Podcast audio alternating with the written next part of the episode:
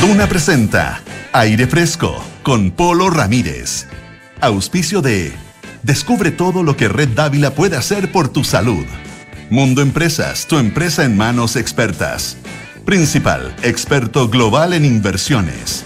Rankme.com potencia la gestión de tu empresa.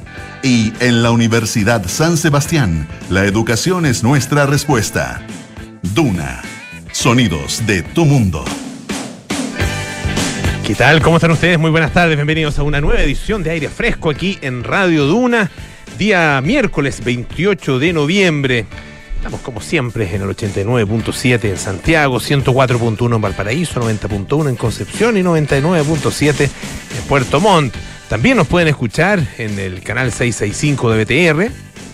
Pueden eh, bajar nuestra aplicación Radio Duna y ahí está nuestra programación en vivo. Ah, nos pueden escuchar, pueden volver a escucharnos si quieren, a retroceder y volver a escucharnos. Bueno, también estamos en duna.cl, ahí está toda nuestra programación, eh, también las noticias, eh, la música, todo, absolutamente todo. Y también están nuestros podcasts, lo mismo que en Apple Podcast, Spotify y las principales plataformas de eh, podcast. Em, vamos a tener en esta oportunidad, este día martes, a César Gable con nuestra sección Figura y Fondo. Y también vamos a em, conversar sobre un tema bien, bien interesante. Em, tiene, el, tiene que ver con eh, el desarrollo de lo que se llama biología computacional. Em, vamos a estar con el doctor César Ravelo, que es científico del Laboratorio de Biología eh, Computacional, em, conversando acerca de eh, una especie de super dron. Ah, eh, es un super dron con fines científicos.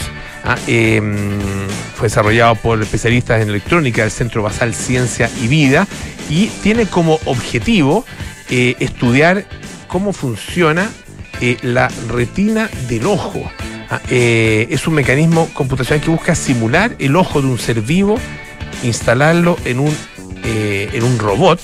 Ah, se, compone bueno, de varias partes, qué sé yo, pero es un dron al mismo tiempo ah, em, que alcanza velocidades bastante altas y em, lo que va a permitir es, bueno, comprender mejor eh, cómo, funciona la retina del ojo y va a trabajar, o está trabajando en realidad porque ya hizo algunos sobrevuelos, eh, en la captación de distintos eh, ecosistemas de nuestro país. Em, son eh, investigaciones que tienen que ver con, con las herramientas de la robótica eh, en la captura de datos para estudios científicos. Eh, y el profesor Ravelo, el doctor César Ravelo, trabaja justamente en eh, la investigación de la retina ah, y el rol en la transformación de la luz en imágenes en el cerebro. Es tremendamente interesante y bueno, es un, tipo de, de investigación además que no solo, no solo tiene que ver con aplicación de tecnología, sino que particularmente con el desarrollo justamente de, de, conocimiento científico también. Así que una interesante conversación que tendremos junto a Francisco Aravena esta tarde en nuestra sección de ciencia ¿ah? de todos los días martes acá en aire fresco. Oye, eh, me llamó la atención una noticia que viene de Francia no sé si lo vieron, tiene que ver con el tabaco. Francia, fíjense que va a subir a 12 euros el precio de una cajetilla de cigarro. 12 euros, más de 10 lucas, 11 lucas más o menos, sí. 11 ya, son casi 12 lucas. El euro está por ahí, no sé, hace rato que no, necesito ver el precio. Bueno, esas cosas una heredera, pero más o menos 900 y algo de andar. Ah, por ahí, el dólar 800 y algo, el, el euro 900 y algo, por ahí más o menos se mueve. Pero bueno, Em, va a prohibir además fumar en playas, en parques. Em, es una decisión, un proyecto, un plan de lucha contra el consumo de tabaco del gobierno de Emmanuel Macron. Ah, y esto incluye, como les decía, aumento del precio de la cajetilla, prohibición del consumo en muchos lugares públicos, prohibición de nuevos productos que inciten al consumo y también ayudas médicas y farmacéuticas para los adictos que deseen abandonar el hábito de fumar. Em, de acuerdo con eh, esta, esta, nota del diario ABC, em, en Francia, un país de 68 millones de habitantes, el consumo de tabaco, eh, este hábito de fumar, eh, mata anualmente a unas 75 mil personas, 200 muertos por día y es la primera causa de muerte evitable ah, eh, en ese país. Em, esto además se da también en otros países europeos. El primer capítulo de, esta, de este plan ah, em, implica un aumento del precio de la cajetilla de cigarro. Hoy día se, igual se vende bastante caro, una media un promedio de 11 euros. Eh, y sube a 12 para el año 12 a partir del 2025 eh, y a partir del 2027 a 13 euros. Hay otras posibles subidas. Esperan ellos, dice, una generación sin tabaco en el horizonte del año 2032. Ah, eh, todavía queda un, un buen tiempo, pero es un tiempo eh, razonable para un plan eh, de estas características, así, sobre todo si tiene la ambición de eh, cero tabaco. Es difícil que eso se logre, ah, cero tabaco, pero sí podría obtenerse un resultado muy positivo ah, y cada, cada avance en este tipo de cosas son vidas que se salvan. Las asociaciones anti-tabaco, en todo caso, dicen que están un poco decepcionadas porque estos aumentos, dicen, no cambiarán nada. Desde hace años, dice que están pidiendo un aumento, una subida inmediata del precio de la cajetilla hasta los 16, 16 euros. Ah, o sea, bastante por sobre estos 12 ah, que, van a, que van a subir. Eh, dice que hay que tomar decisiones importantes, el gobierno deberá actuar con más energía y más rápido. Eh, también se va a prohibir, y esto sí que empieza a funcionar de manera inmediata, em, la eh, restricción al consumo de tabaco en playas, parques y jardines públicos, también en los, bosques, ¿no es cierto? Ah, em, también en muchos, en los alrededores de muchos lugares públicos, comenzando por supuesto por las escuelas. Acá en Chile existen muchas de estas restricciones. Acá para nosotros muchas de estas cosas no son tan novedosas. El precio es mayor. Al que, ¿Cuánto está una cajetilla de cigarro? Cuatro o cinco lucas por ahí, ¿no? Sí, más, ah, más todavía, sí. Ah, tan carito. Hace mucho, yo me quedé como en. Bueno, hace muchos años que no fumo, pero como en look y media, sí. Los Advance, ¿no? Visa. No, claro. Oh, te acuerdas esos cigarros, unos cigarros que uno los sentía de lejos, así.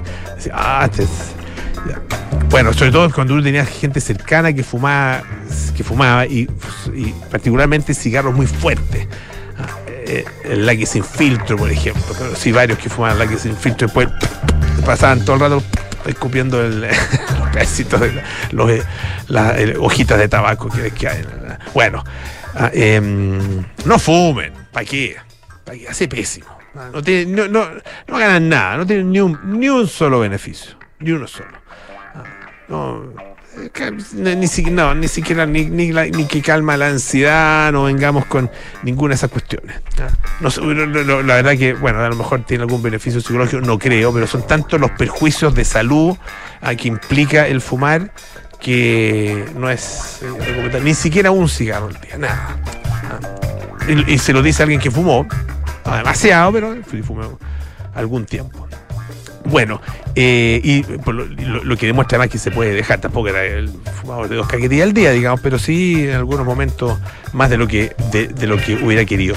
Pero bueno, em, se quedan, quedan, por establecerse, dice, algunas multas ah, que se deberán aplicar en, eh, en su momento. Eh, un tercer capítulo tiene que ver con los cigarros, los cigarros y cigarrillos electrónicos de uso único, los PUF, ah, en terminología anglosajona, ah, eh, que han entrado con mucha publicidad, de hecho las propias tabacaleras en algún minuto eran los primeros ah, promotores de este tipo de, de, consumo. cigarrillos electrónicos eh, lo vendían ahí como la gran panacea, pero se ha demostrado que tiene muchos, muchos problemas también. Eh, la Asamblea Nacional y el Senado, ah, que son las dos cámaras del Parlamento francés, van a tener que aprobar con rapidez la ley que prohíbe la venta de todas o casi todas las modalidades de cigarrillos electrónicos y queda por discutirse solamente el eh, calendario ah, de estas prohibiciones. Bueno, Hay un cuarto capítulo ah, que tiene que ver con eh, el tema de los, eh, de los médicos y los productos farmacéuticos. Ah, em, se van a, em, a hablar, digamos, se va eh, a negociar con, tanto con médicos como con las farmacéuticas las medidas y los productos que sean necesarios para ayudar a los fumadores que deseen abandonar el hábito. Ah, con tratamientos de sustitución de la nicotina, entre otras medidas que irán poniéndose a lo largo de los años y de los próximos meses y años. Ah, em, esperan ellos abrir un proceso de colaboración para concebir, y poner en práctica nuevas medidas de lucha contra el hábito de fumar. Esto, claro, puede parecer una medida un poco más blanda, ¿no es cierto?, que, las otras, pero ah, de todas maneras es, importante mirar eh, hacia el futuro y sobre todo en este tipo de, planificaciones que se hacen, tener en cuenta eh, qué va pasando con eh, los resultados que se obtienen. Es algo que acá en Chile también nosotros hemos medido y se ha dado efectivamente una, una, disminución, pero aumento al mismo tiempo en determinados grupos, lo que preocupa particularmente, en, por lo que por la, última cifra que yo vi por lo menos, eh, particularmente en los grupos de los más jóvenes. Así que medidas duras eh, en Francia eh, para combatir el tabaco, pero aparentemente no tan duras como algunos hubieran querido. Oye, vamos a hablar del cromosoma I al cromosoma Y que se asocia al sexo masculino.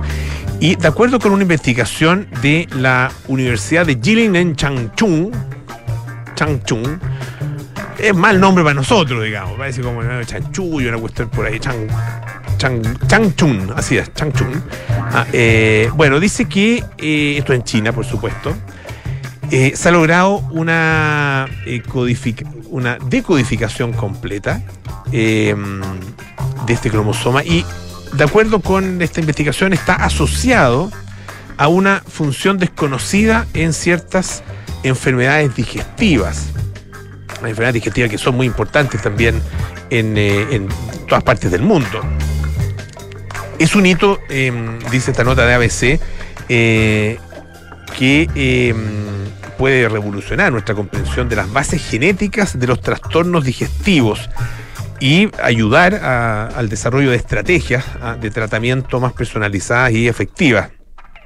Dice que el cromosoma I es el más pequeño de los cromosomas humanos y eh, tiene bastante misterio ah, debido a eh, su, estructura.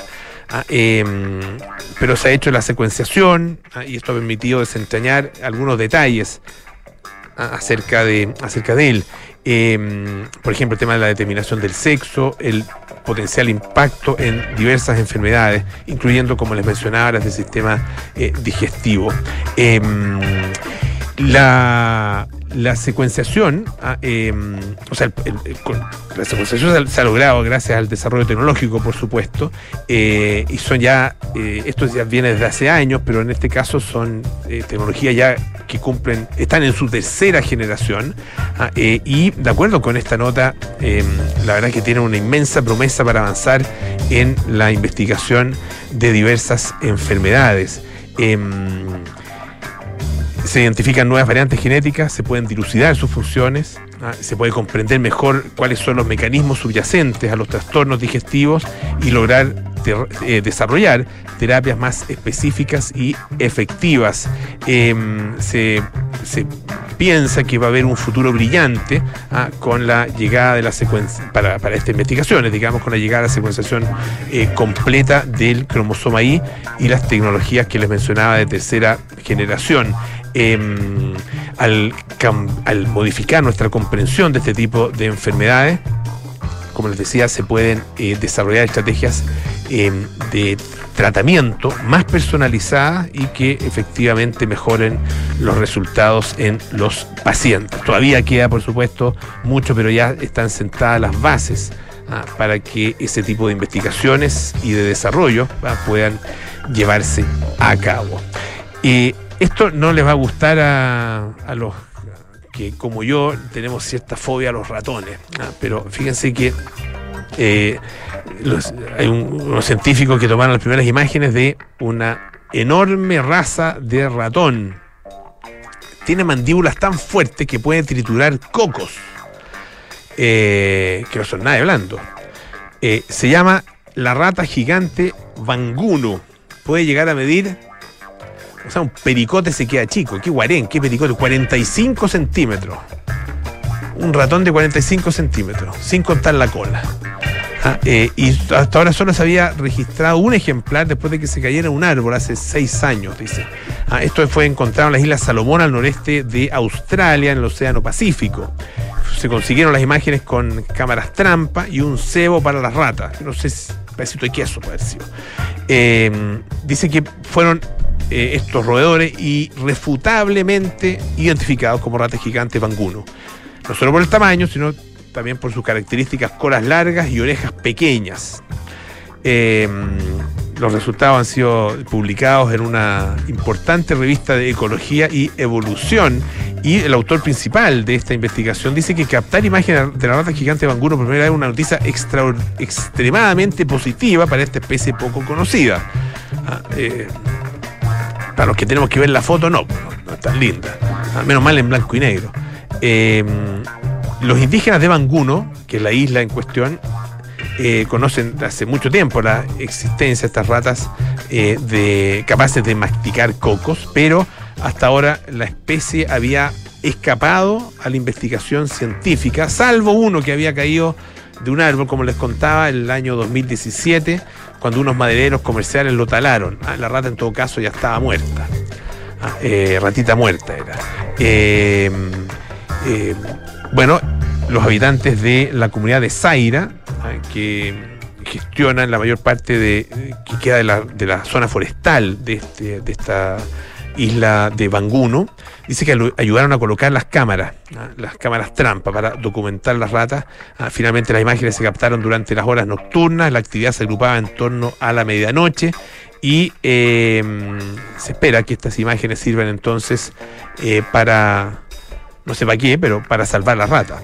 Ah, básicamente, para eh, apoyar los esfuerzos que eviten la extinción de esta especie que está amenazada. No es linda la rata, pero bueno, si Dios lo creó, por algo habrá sido. No sé si, existe.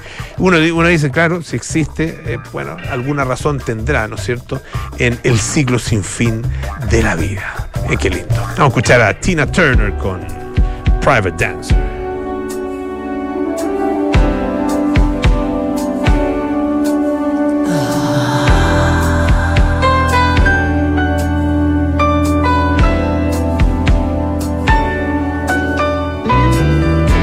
All the men come in these places, and the men are all the same. You don't look at their faces, and you don't ask their names. You don't think of them as human. You don't think of them at all. You keep your mind on the money keeping your eyes on the wall. I'm your private dancer, a dancer for money. Do what you want me to do. I'm your private dancer, a dancer for money, and any old music will do. I wanna make a million dollars. I wanna live out by the sea have a husband and some children. Yeah, I guess I want a family. All the men come in these places, and the men are all the same. You don't look at their faces, and you don't ask their name. I'm your private dancer, a dancer for money. Do what you want to. I'm your private dancer, a dancer for money, and any old music will do.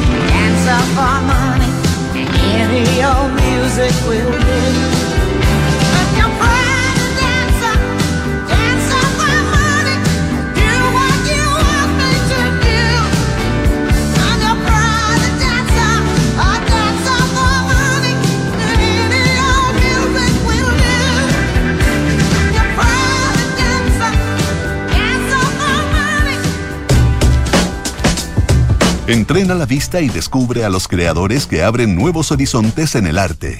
Porque ver es más que mirar, esto es Figura y Fondo, con César Gabler, en aire fresco. Presentado por Fundación Actual. Como todos los días martes estamos ya con César Gabler, esta vez aquí de cuerpo presente para hablar de arte, ¿ah? que, es lo que, qué es lo que nos mueve ¿ah? en estas jornadas. ¿Cómo le va, don César? Muy bien, Polo, aquí estamos. Me gustó tu, tu, tu polera, es como un, es un vikingo, ¿no? Es un vikingo. con una aureola como de santo. De ¿no? santo. Sí, es raro, no sé de Curioso. qué es.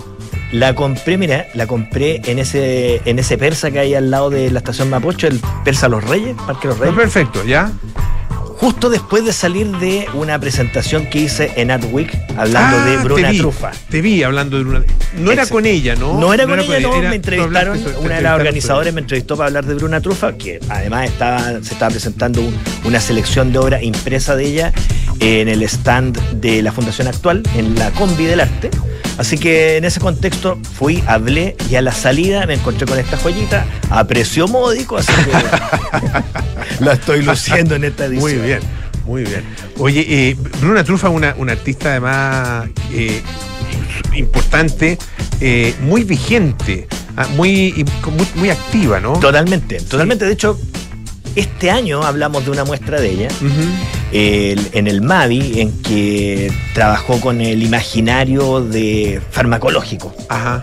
A propósito de su propia enfermedad, porque estuvo enferma, a propósito del COVID, eh, trabajó con el imaginario farmacológico y fue una de las cosas de las que hablamos. Y hoy día, fíjate, para tratar de ligar este pedazo de conversación con lo que traía preparado, eh, el artista del que voy a hablar es Enrique Matei, que también, como Bruna Trufa, ha trabajado con una iconografía pop en algunos momentos de, su trayectoria. Recordemos, él nació en 1954 y pese a que es contemporáneo de, hablemos, B mayor, de, de Bororo, es decir, toda la escena de la transvanguardia local, de- del neoexpresionismo, eh, es por su trabajo más cercano quizá a la escena avanzada. O sea, eh, más cercano por su forma de abordar la imagen y el arte artistas como Gonzalo Díaz, Dávila, etc. Y hoy día aparece... Que son anteriores. Anteriores, Son, son anteriores, ¿no? casi De- 10 años más- de años ma- mayores que mayores esa generación de Bororo, Sami, etcétera. Pero él está, creo yo, en muchos sentidos más cercano a esos artistas que a sus pares de, de generación. Y hoy día aparece en el espacio público porque está exponiendo algo que no aparece evidente para el público que lo ve, está exponiendo una piedra gigante al frente del Museo de Bellas Artes que, digámoslo, está, si no me equivoco, todavía cerrado por paro de funcionarios. Así es. Y esta piedra gigante, que, que es una escultura de una piedra, está frente al museo, como lo decía, y se, ya- se llama o se titula la, la pieza Palabras Mayores. Y antes de entrar a detallar algunas cosas de, de la obra, es interesante ver cómo en Chile tiene gran importancia el Museo de Bellas Artes como un espacio, podríamos decir, de, confrontación. Porque si uno recorre la historia del arte contemporáneo chileno, particularmente lo que ocurría en los años 80, hay varios hitos en los cuales los artistas usaron la fachada del museo como un espacio de marco, de difusión, de interpelación a la historia del arte y a la sociedad. Pensemos, por ejemplo, el CADA, año 79, con la acción para no morir de hambre en el arte, que cubrieron con una, una especie de, de lienzo blanco la, la- la fachada del museo, taparon el- la, la bandera también, en una acción que so- fue muy audaz, casi fue como un acto de guerra, muy rápido. Ve- venían además con una flota de camiones, o sea, algo muy impresionante, y lo lograron porque justo en ese momento no estaba la directora del museo. Hicieron ahí una. Ah, fue medio a la mala esto. Fue medio a la mala, Ya. no tenían el Ah, permiso para hacerlo, ah, pero lo a la- lograron. A la mala de frentón. Sí, lo lograron ahí y, y- y- Mira. y transgredieron la, la- la- la imposibilidad, me parece, de, de hacer ese montaje. Y eh, el 81, o sea, solo dos años más tarde, aparece una obra que todavía está en el imaginario colectivo, particularmente de quienes tenemos más de 40 años, que es la obra Apuntes de Humberto Anilo, que todos la conocimos como La Silla. La silla de playa. Exacto, la silla de playa, ¿cierto? Que estaba Inolvidable silla de inolvidable. playa. Estaba en un plinto negro, bajo, justo al lado de, de la obra de Rebeca Mate, que ahora está cubierta por esta, esta piedra gigante de, de, Matei. Bueno, al lado de la obra de Rebeca Mate se instaló esta silla, que era una silla, una, una especie de cactus y una pirámide chiquitita. Mm. Y esa pieza fue sumamente polémica. Enrique Lafourcade, que en ese momento vivía y tenía un, una palestra muy importante para denostar casi todo lo que aparecía culturalmente en escena, eh, la, hizo bolsa, la consideró un mamarracho, y un grupo de jóvenes que venían de un carrete se la raptaron la obra. Un grupo de jóvenes que después se hizo llamar Comando Vengadores de Arte.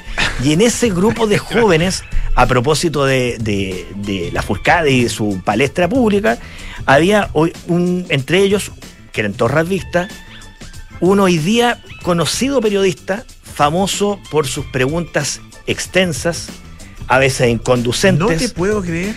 Ya, si digo periodista de, de preguntas extensas, inconducentes, ya creo que todo el público adivina quién es. Estábamos hablando de don Fernando Paulsen, que era parte del, del comando autodenominado. No Mira, no sabía ese dato. Exacto, él era parte de ese grupo que como broma y ante el absoluto descuido que había en torno a la obra, agarraron la obra y la tiraron al río.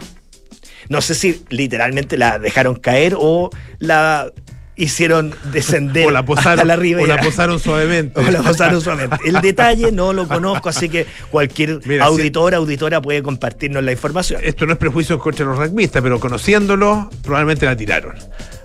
Puede ser porque la obra tenía mala prensa, que era un mamarracho, que era una, una afrenta al Museo de Bellas Artes y, por cierto, a la escultura de Rebeca Mate, que yacía en ese lugar desde el año 1930. Dicho lo anterior, eh, tenemos ahora esta obra de Enrique Matei que ocupa ese lugar, pero directamente encima de Rebeca Mate. Quería, eh, a lo mejor, a lo mejor me salgo un poco, pero ¿Qué pasa con la intervención en el museo de eh, Langlois, de Juan Pablo Langlois? Ah, eh, ¿Te acuerdas? con una tremenda intervención, le la tendría que haber puesto. Año 1969, si no me equivoco. Por ahí, claro, que, que tenía, que me acordé también de las imágenes de la fachada eh, del museo, donde salían por una de las ventanas una esta especie como de tubos de hechos como de, no sé de qué eran, como de bolsas de basura. Una gran bolsa de basura, una manga plástica. Una manga plástica. Manga plástica negra. como, medio un gusano, como un gusano gigantesco. Sí. Muy buena referencia. Luz, luces, tienes razón, no era negra, sí.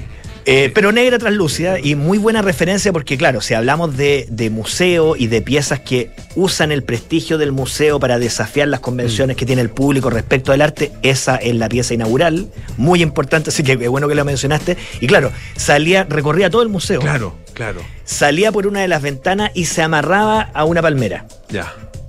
Y queda claro, así como bien, bien, desastrosa, así premeditadamente, no algo estético. O sea, se veía rara. Y, era la, intención, que fuese algo raro que invadía toda la institucionalidad. En un momento, por lo demás, que estaba Nemesio Antunes, que estaba muy abierto, muy receptivo a obras que desafiaran las convenciones que tenía el público. Mm. Él mismo invitó, por ejemplo, a Cecilia Vicuña a hacer su exposición Otoño, ah. cuando era una jovencísima artista y nadie aquí eh, se habría atrevido a exponerla en una galería de arte siquiera, él la invita a exponer al museo. Entonces, claro, la obra de Matei se inscribe en esta genealogía que, como muy bien recuerdas tú, se inicia a finales de los 60, de obras que usan el museo como una suerte de vitrina para, por una parte, tener el contraste con lo que significa el mundo del arte y desde ahí interpelar al espectador respecto de sus eh, convicciones y convenciones, podríamos decir también, respecto de lo que significa el arte y su rol en la sociedad.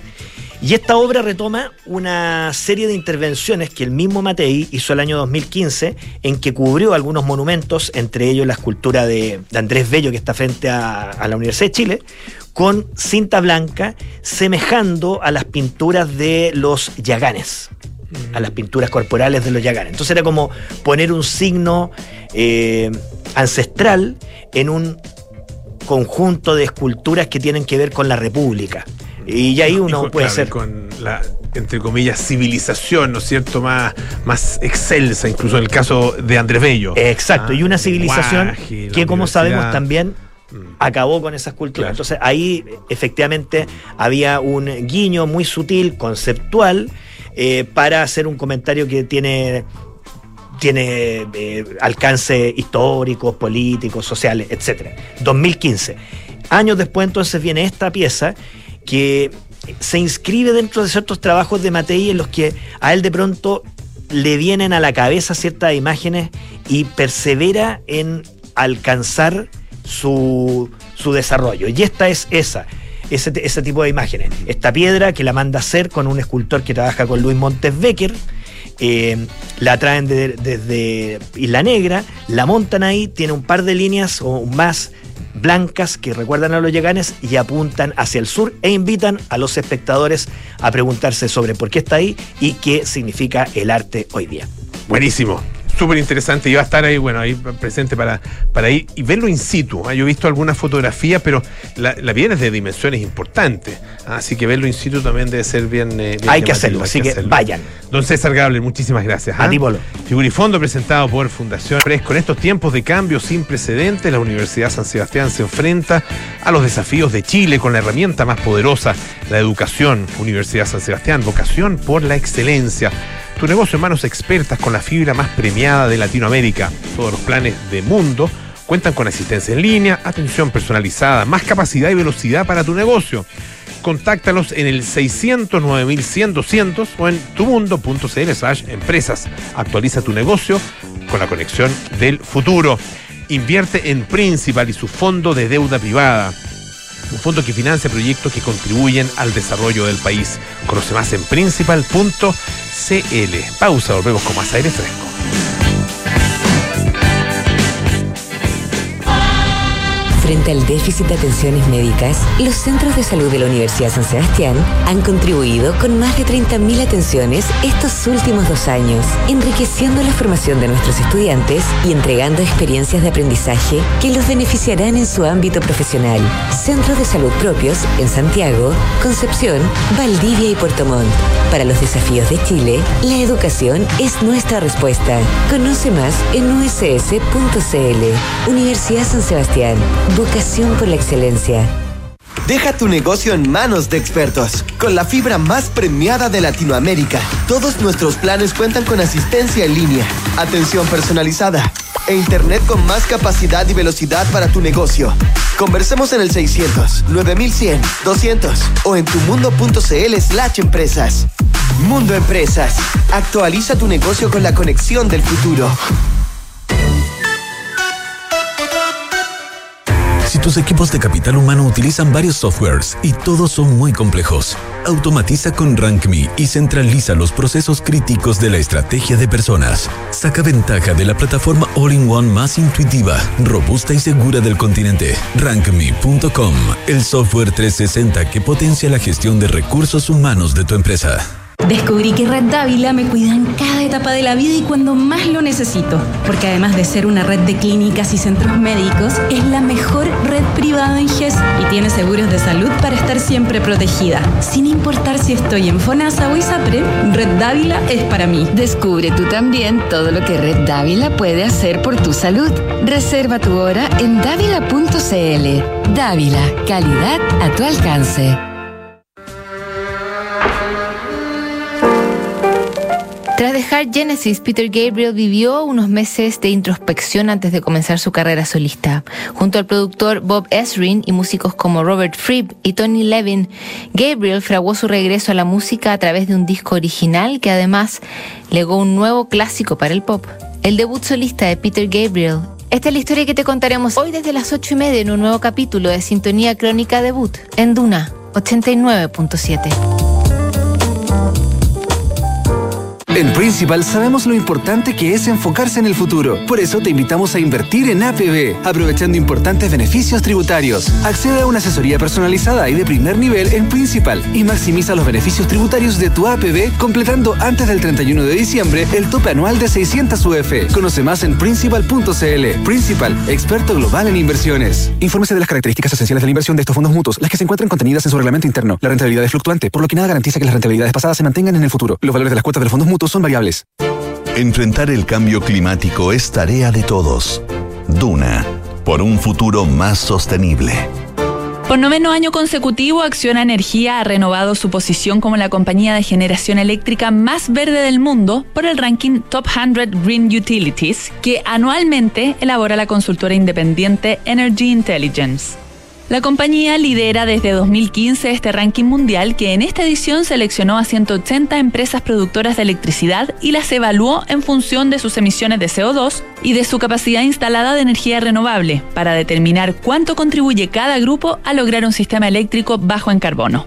Acciona Energía se ubicó como líder de este ranking debido a su amplia y diversificada capacidad de generación 100% libre de emisiones, mediante la cual aporta en la transición hacia una matriz energética más limpia y sostenible. Acciona, expertos en el desarrollo de infraestructuras para descarbonizar el planeta. Hoy en día la tecnología nos presenta grandes oportunidades, pero es importante saber qué hacer con ellas. Es por eso que en BTR invitamos a todas las personas mayores a disfrutar y aprender sobre ciberseguridad, con la gran charla dictada por Daniel Halpern sobre cómo protegerte de los riesgos y aprovechar las oportunidades de la tecnología, porque fomentamos la ciudadanía digital sana. Revive la charla en el sitio www.btr.com slash personas mayores. Invita BTR. Estás en aire fresco con Polo Ramírez. Ya estamos de vuelta aquí en Aire Fresco. Descubre por qué Red Dávila es la mejor opción para cuidar tu salud. Si eres FONASA o ISAPRE, accede a la mejor atención médica en sus cinco sucursales con cobertura en todas las especialidades. Además, los seguros Dávila Contigo ofrecen diferentes productos para entregarte la protección que tú y tu familia necesitan. Red Dávila es calidad a tu alcance. Y si en tu empresa utilizan varios software de capital humano y todos son muy complejos, hazlo simple, hazlo con RankMe. RankMe.com es el software 360 que automatiza la gestión de recursos humanos de tu empresa. Nos preparamos para los viajes espaciales, conocemos los últimos avances de la medicina y nos enteramos de los nuevos algoritmos que se están usando. Activa tu inteligencia artificial, porque en aire fresco es hora de conversar con los expertos junto a Polo Ramírez y Francisco Aravena. Vamos a presentar con un chiste fome, Pancho. A ver. Ojo con el tema que vamos a tratar hoy día. Mucho ojo. ¿Qué tal? Bienvenido. Humor diferente. Humor diferente, sí.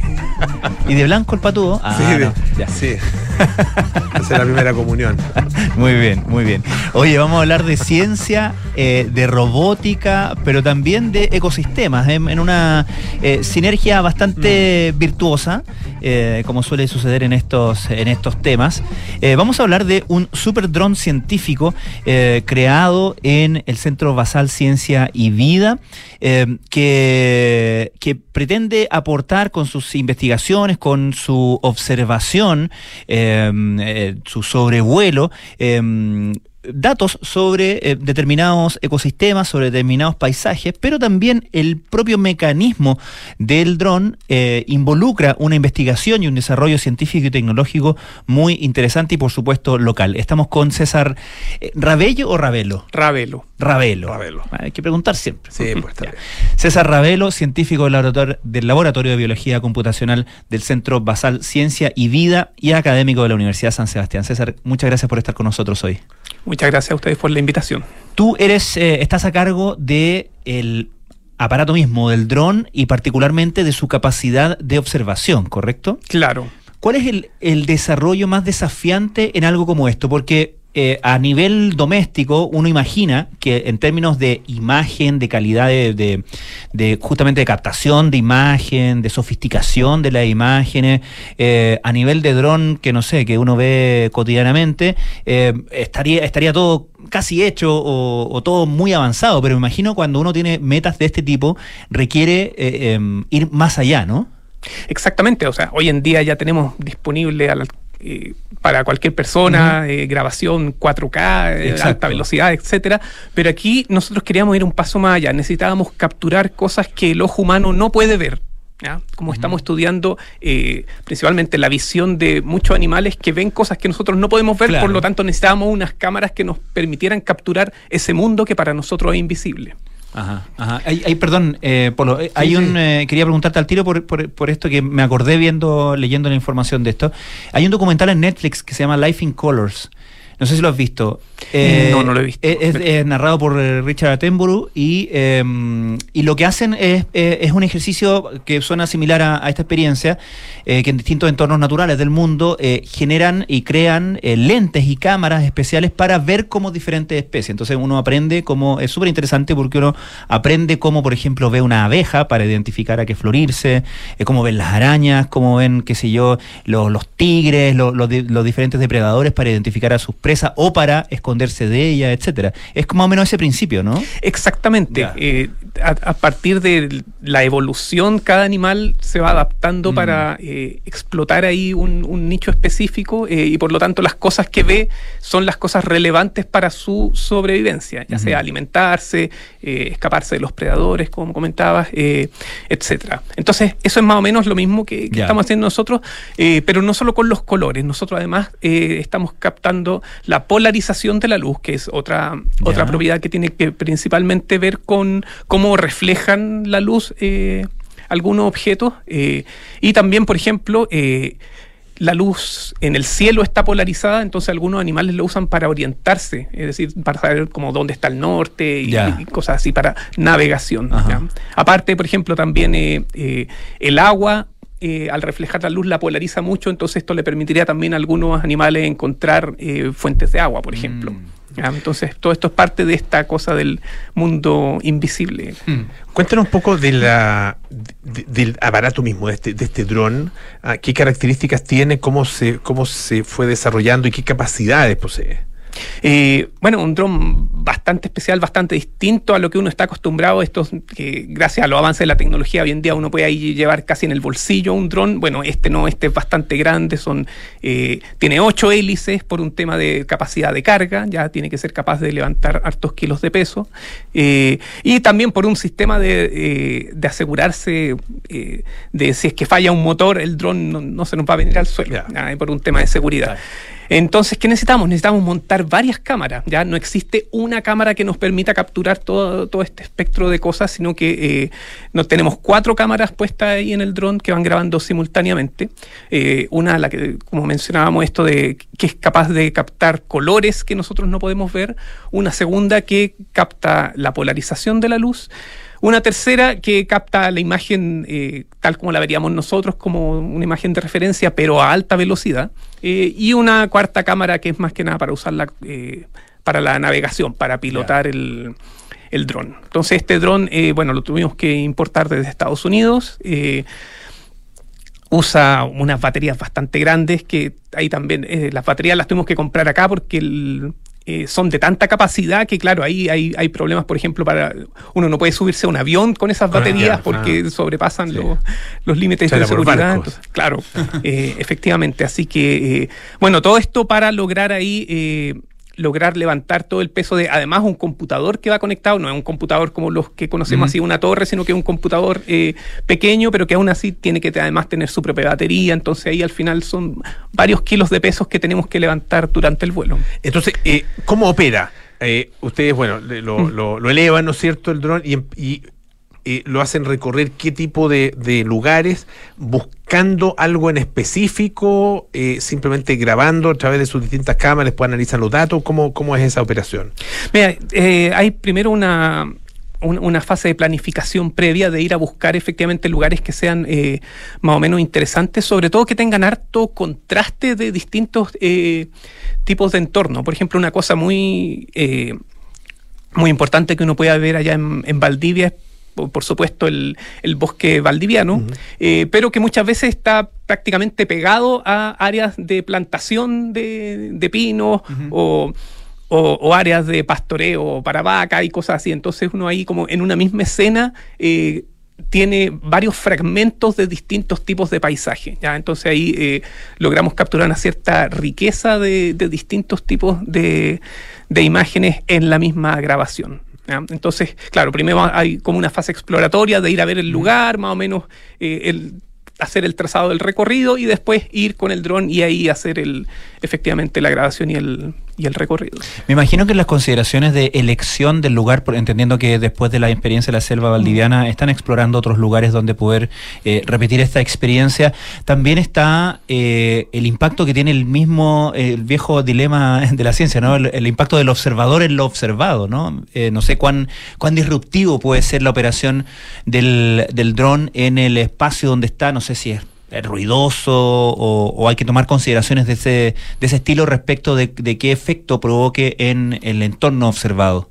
Sí, por supuesto. eh, este da la envergadura de, de esta aeronave, sí, efectivamente un poco ruidoso. Ya. Eh, nos pasó efectivamente que eh, teníamos ya los planes listos y cuando llegábamos, por ejemplo, eh, justo habían llegado muchas aves que estaban ahí. Entonces, claro, ahí optábamos por no volar eh, o esperar a un rato a ver si se iban o no. Y bueno, ahí tuvimos que cancelar en ese sentido varias eh, grabaciones, porque claro, ahí lo más importante, lo primero es no, no dañar la, la fauna ni, ni la flora del lugar. Así que sí, estamos bastante pendientes eh, de eso. Pero en general eh, no tuvimos problemas. Eso fue específicamente en, en- en sectores eh, más cercanos al río, hay sectores de tipo humedal donde eh, las aves se alimentan, anidan. Entonces, claro, ahí...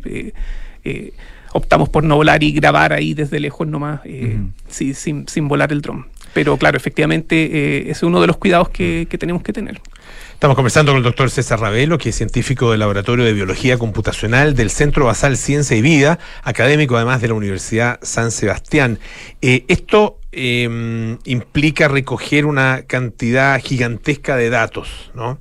Ah, eh, y siempre hablamos de, por ejemplo, en el caso de la astronomía, ah, eh, la cantidad de datos que se recogen ahí, la necesidad de eh, capacidad de, análisis, ¿no es cierto?, Ah, de capacidad eh, finalmente computacional para poder trabajar sobre esos datos. ¿Cómo, ¿Cómo lo han desarrollado desde ese punto de vista? Eh, mira, es bien interesante la pregunta. Primero tuvimos que desarrollar todo un, un- plan de acción, ya que estos son grandes volúmenes de datos. Eh, y dado el, el tiempo de vuelo disponible y todo eso, al final logramos balancear la cantidad de, gratos, de datos que grabábamos y hacerlo coincidir con más o menos cuánto nos duraba la batería. Entonces salíamos temprano en la mañana, vamos a grabar, volvemos, cargamos las baterías, vaciamos los discos duros, los volcamos a un, a un- a un disco duro más grande de almacenamiento eh, y luego repetíamos lo mismo en la tarde. Y después al final de cada viaje volvemos acá a Santiago y guardamos todo ahí en un, en un servidor donde después, gracias a también un, un pequeño centro de cómputo que tenemos eh, disponible, tenemos eh, todo el poder computacional para analizar estos datos. Además, una vez que terminemos lo- los análisis preliminares, eh, estos datos los vamos a dejar eh, disponibles para que otros científicos también los puedan analizar eh, y estudiar distintos problemas. Que parte, per- perdón, Sí, perdón. Pancho, sí, que, que parte también de- del, del trabajo que tú has hecho, ¿no? De, el, por ejemplo, el curso de Deep Learning, ¿no es cierto? Eh, en el magíster de Data Science. Ah, eh, ¿qué, qué- qué her- herramientas eh, de, análisis de análisis son las que se aplican ah, para, para comprender, digamos, estos datos?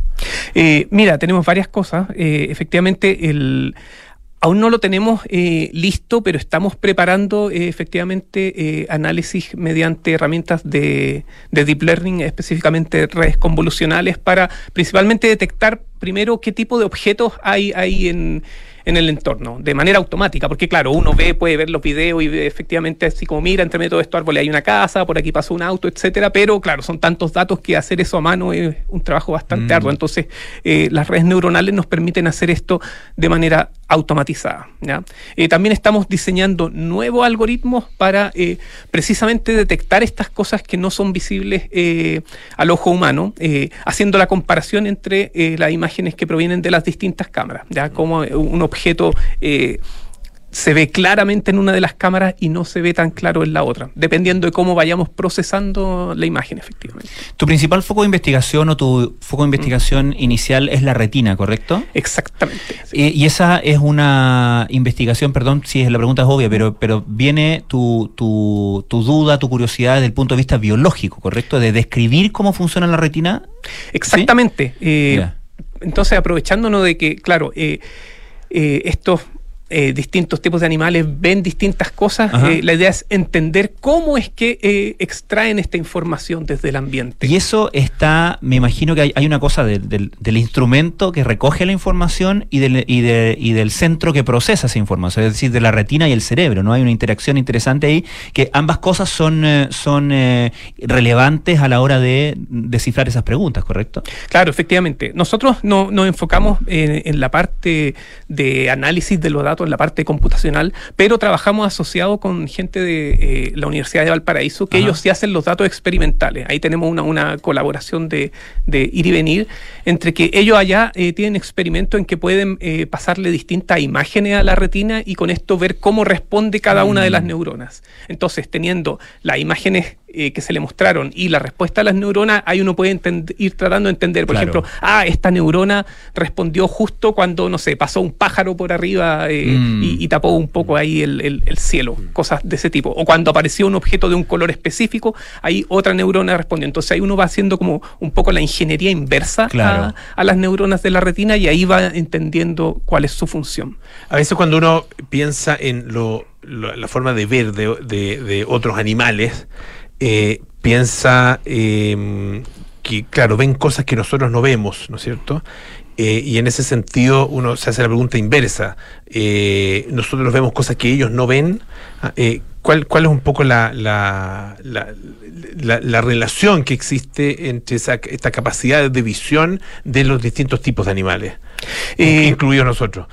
Sí, es, es bien interesante porque, eh, como decía, claro, cada animal se va adaptando a, a sus distintas condiciones y hay muchos animales que efectivamente no ven tan bien como nosotros porque eh, se basan más en otros sentidos. O sea, por el, el caso más eh, cercano a la mayoría de la gente, el del perro, que Claro. no puede ver tantos colores como nosotros. Pero claro, ellos se basan mucho más en el olfato, por ejemplo, para eh, sobrevivir eh, en su entorno. Eh, mientras que existen otros animales que ven mucho mejor que nosotros, sobre todo las aves, por ejemplo, tienen unos sistemas visuales más avanzados, ven más colores que nosotros, etcétera. Entonces ahí hay como un juego, un, un balance entre a qué en qué sentido nos enfocamos más. Bueno, le queremos agradecer muchísimo al doctor César Ravelo, científico del Laboratorio de Biología Computacional del Centro Basal Ciencia y Vida, académico de la Universidad San Sebastián. Muchas gracias por visitarnos, ¿ah? que esté muy bien. Gracias a ustedes por la invitación. Pancho, hasta la próxima semana. Muchas gracias. Un gusto, Polo. Ya nos vamos, viene Cartas Notables con Bárbara Espejo, nada personal, a continuación con Matías del Río, Josefina Ríos, Terapia Chilensis con María José Ochea, Arturo Fonten y... No es Andrés Benítez, ¿no? ¿no? Bueno, sí, Andrés Benítez, sí. Ah, muy bien. Ah, sí, está bien. Y Cinturón Crónica Debut, que este sí, con toda certeza, sí, sí, sí. Bárbara Espejo y Francisco Aravena. Es verdad. Que esté muy bien, nos vemos mañana, chao.